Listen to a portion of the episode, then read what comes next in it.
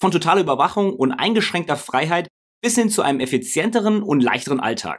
Die Abschaffung des Bargeldes. Als würde es den deutschen Staatsbürgern nicht schwer genug fallen, ihr Zahlungsverhalten der Digitalisierung anzupassen, werden sie in Zeiten von Corona auf eine noch härtere Probe gestellt. Viele Gastronomen akzeptieren kein Bargeld mehr, überall wird nur noch kontaktlos bezahlt und die Zentralbanken tüfteln an staatlichen Kryptowährungen. Doch ist die Verweigerung des Bargelds überhaupt rechtens? Wie sieht der Zahlungsverkehr in anderen Ländern aus? Haben die Regierungen Kryptowährungen nicht eigentlich verteufelt? Bedeutet die Abschaffung des Bargeldes die totale Überwachung und würde aus uns allen den gläsernen Bürger machen? Was würde ein Bargeldverbot für uns bedeuten und was wären die Vor- und Nachteile? Würden sich daraus eventuell sogar vielleicht Chancen ergeben? Starker Tobak, den wir in diesem Video klären wollen. Und jetzt viel Spaß mit dem Video.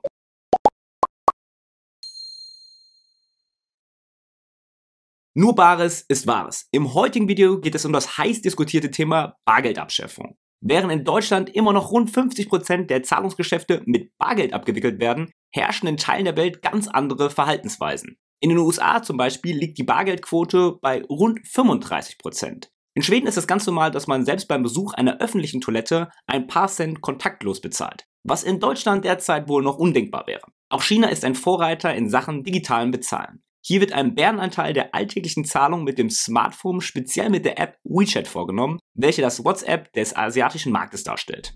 Während in China bereits über 20% der Zahlungen mit dieser App abgewickelt werden, sind es in Deutschland nicht einmal 2%, die überhaupt mit dem Smartphone via Apple Pay oder Google Pay bezahlen.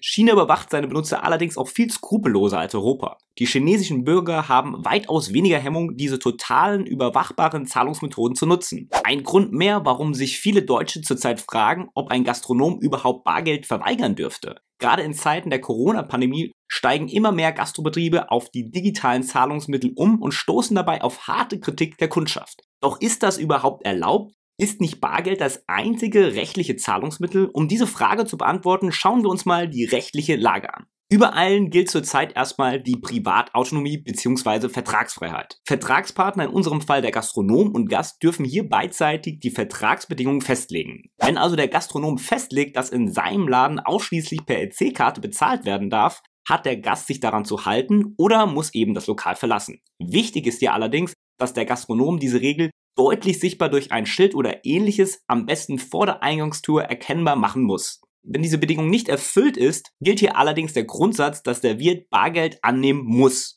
Dazu zählen übrigens auch 500-Euro-Scheine, die viele Geschäfte nicht länger akzeptieren wollen. Wenn dies nirgends gekennzeichnet ist, muss das Geschäft den Schein akzeptieren. Eine Ausnahme wäre hier, wenn das erwerbende Produkt einen unverhältnismäßigen Preis hat, wie zum Beispiel der Fall wäre, ein Kaugummipackung mit 500 Euro zu bezahlen. Eine weitere Ausnahme bildet bei der Bargeldabnahme eine zu kleine Stücklung von Münzen. Laut Münzgesetz ist niemand dazu verpflichtet, mehr als 50 Münzen anzunehmen.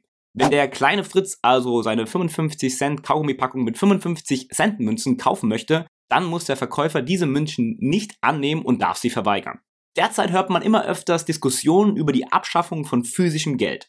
Erst war es der 500-Euro-Schein, der nach und nach einbehalten wurde, dann kamen die 1 und 2 Cent Münzen ins Gespräch, da diese doch nur unnötigen Aufwand darstellen würden. Es gab sogar Überlegungen, Geld einzubehalten, weil es ja vom Virus kontaminiert sein könnte. Zudem wurde bereits vor einigen Jahren eine Obergrenze eingeführt, die bestimmt, wie viel Bargeld jemand dabei haben darf. Wer in der EU reist, der darf maximal 10.000 Euro unangemeldet mit sich führen. Alles darüber hinaus muss angemeldet werden. Diese Regelung ist aus Sicht des Staates sinnvoll, um Geldwäsche zu vermeiden, aber auch um Bargeldströme zu überwachen. Gleiches gilt übrigens für Edelmetalle wie Gold, das man seit 2020 nur noch bis zu einer Obergrenze von 2000 Euro anonym kaufen darf. Alles darüber hinaus muss der Regierung gemeldet werden. Mehr zum Thema Gold erfährst du übrigens in dem Video oben rechts, was ich dir mal verlinken werde. Zusätzlich üben Fintechs und private bzw. dezentrale Kryptowährungen enormen Druck auf Banken, Zentralbanken und die Staaten aus. Mit ihren Technologien stellen sie heutzutage in Zeiten vom geliebten Bargeld vielleicht noch keine große Gefahr dar. Jedoch könnte sich dies in unserer immer schnelllebigen Welt sehr schnell ändern. Laut einer Umfrage von 66 Zentralbanken bearbeiten weltweit 80 Prozent von ihnen an eigenen digitalen Währungen. Eine davon ist die Europäische Zentralbank, die immer realer werdende Pläne eines digitalen Euros verfolgt. Die EZB gibt zwar an, dass sie derzeit keinen Trend einer sinkenden Nachfrage nach Bargeld vermerkt. Sie wollen sich jedoch gut wappnen und bei der Technologie natürlich unabhängig bleiben. Daher bereiten sie sich auf die Zukunft vor und arbeiten an verschiedenen Projekten in Richtung zukunftsweisender digitaler Währungstechnologien. Unter anderem hat Facebooks Kryptowährung Libra die EZB unter Druck gesetzt und anscheinend das digitale abhängige Europa wachgerüttelt.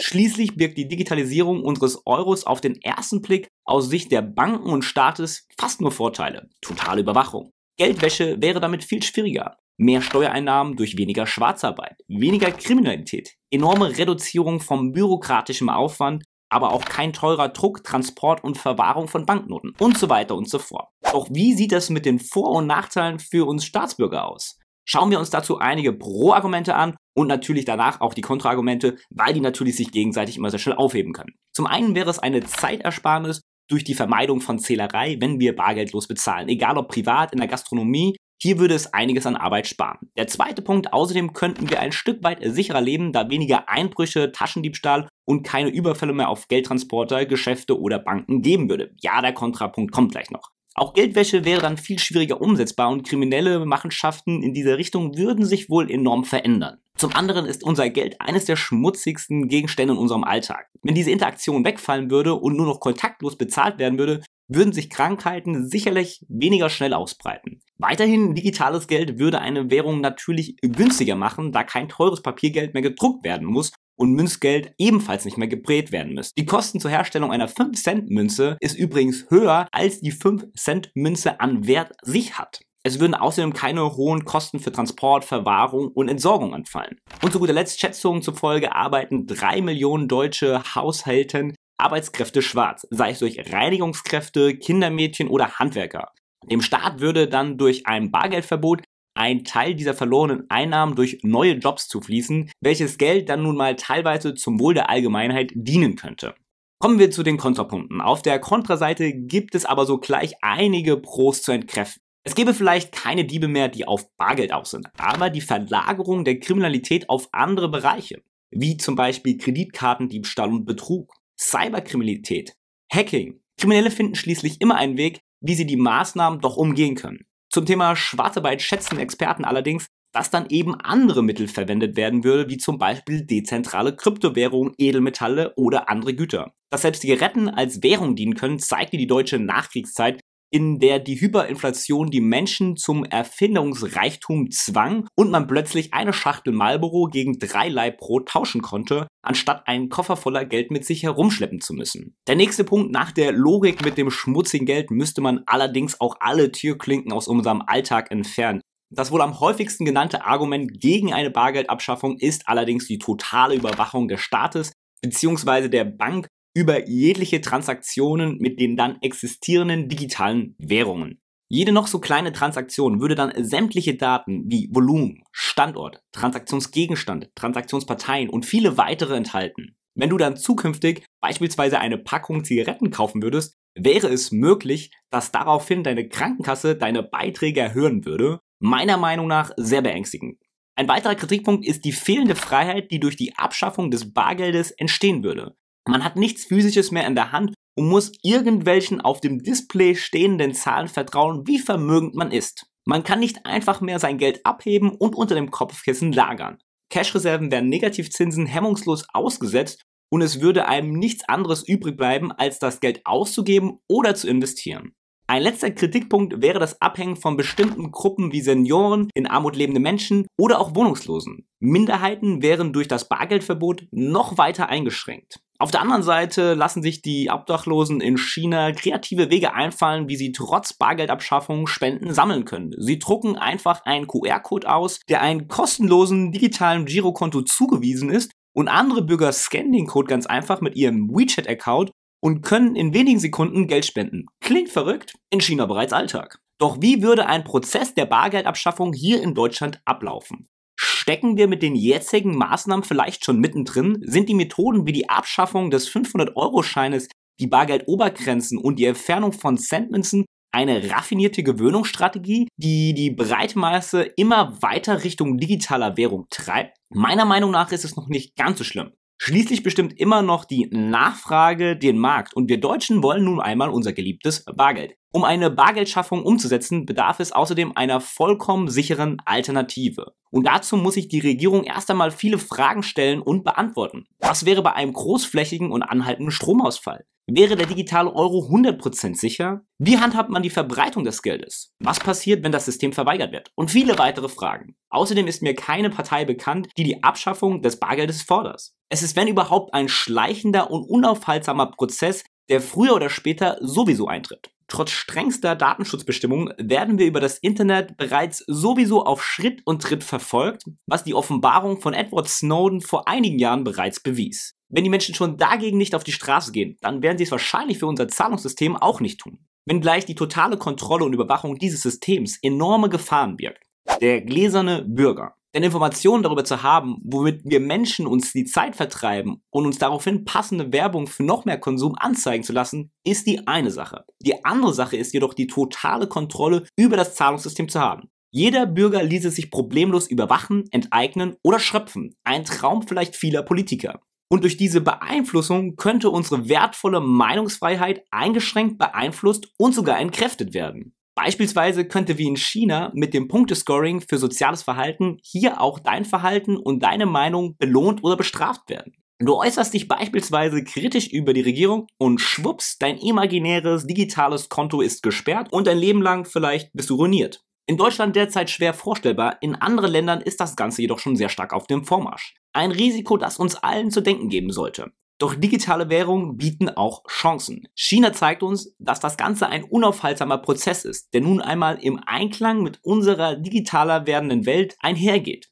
Also was können wir proaktiv tun, um von einem solchen Wandel zu profitieren? Welche Chancen ergeben sich für uns Kapitalanleger und wie können wir gegebenenfalls daraus profitieren? Zum einen können alternative Zahlungsmethoden immer attraktiver werden.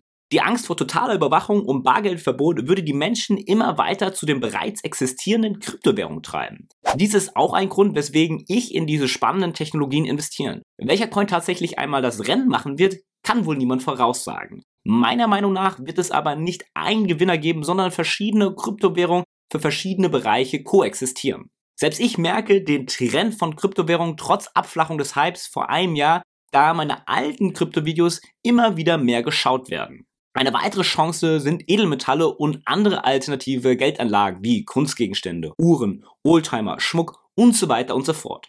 Denn das sind bekanntlich die krisensichersten Investments und würde sicherlich durch keinen digitalen Coin der Welt an Wert verlieren. Auch die Kontrolle über das eigene Geld könnte durch die Abschaffung von Bargeld viel leichter werden. Apps wie zum Beispiel Finanzguru werten schon jetzt sämtliche Transaktionen deines Kontos aus und sortieren diese automatisch in verschiedene Kategorien wie Freizeit, Lebensmittel und so weiter ein und erleichtern es dem Nutzer enorm die Übersicht über seine Einnahmen und Ausgaben zu behalten. Meiner Meinung nach gibt es zu diesem ganzen Thema übrigens kein Schwarz- oder Weißdenken. Ich persönlich nutze sowohl kontaktloses Bezahlen via Karte oder Handy, habe jedoch immer Bargeld dabei. Ich bin sogar schon mal nicht einkaufen gegangen, weil ich Angst hatte, dass meine digitale Karte nicht funktioniert, was natürlich völlig unbegründet war. Was meint ihr dazu? Ist unser Bargeld bald verschwunden? Wird der unaufhaltsame Prozess durch die derzeitige Krise vielleicht sogar beschleunigt? Ich freue mich auf eine sachliche Diskussion in den Kommentaren.